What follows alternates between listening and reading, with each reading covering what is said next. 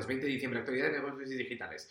Google, con la tecnología de realidad aumentada, ha hecho que Gorillaz haga un concierto en Piccadilly Circus en Londres y en Times Square en Nueva York. Además, está introduciendo la funcionalidad de encriptación extremo a extremo para Gmail y los Workspace si tienes tú un dominio propio o no.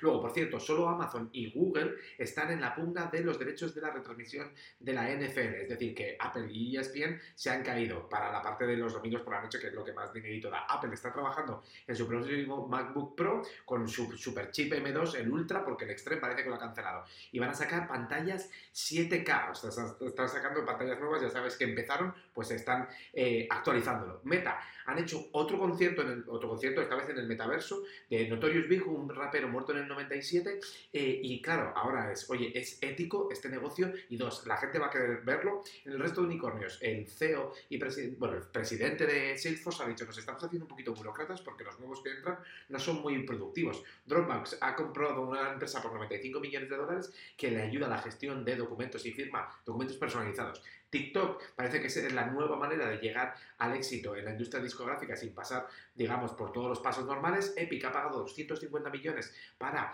eh, que la demanda sobre la privacidad de los niños no fuese más para adelante. Spotify va a monetizar una herramienta de código libre que había librado hace tres años y que le da para hacer un negocio, digamos, de software no de música. Y luego está todo lo de Elon, que madre mía lo que ha pasado en los últimos días. Actualiza la política de uso y banea al, al, de, al que comparte links de cualquiera de red social que no es la suya. Además, banea un montón de periodistas que luego deja que vuelvan a la plataforma después de hacer una encuesta. Y ahora monta una encuesta para decir si se tiene que quedar como CEO o no. Que para mí es que si ya tiene la decisión tomada y si sabe que sí, es, oye, lo ha dicho la gente y me, y, me, me doblego ante la masa. Y si sabe que no, es, me voy a ir, pero que sepáis que me querían. Bueno, esta mañana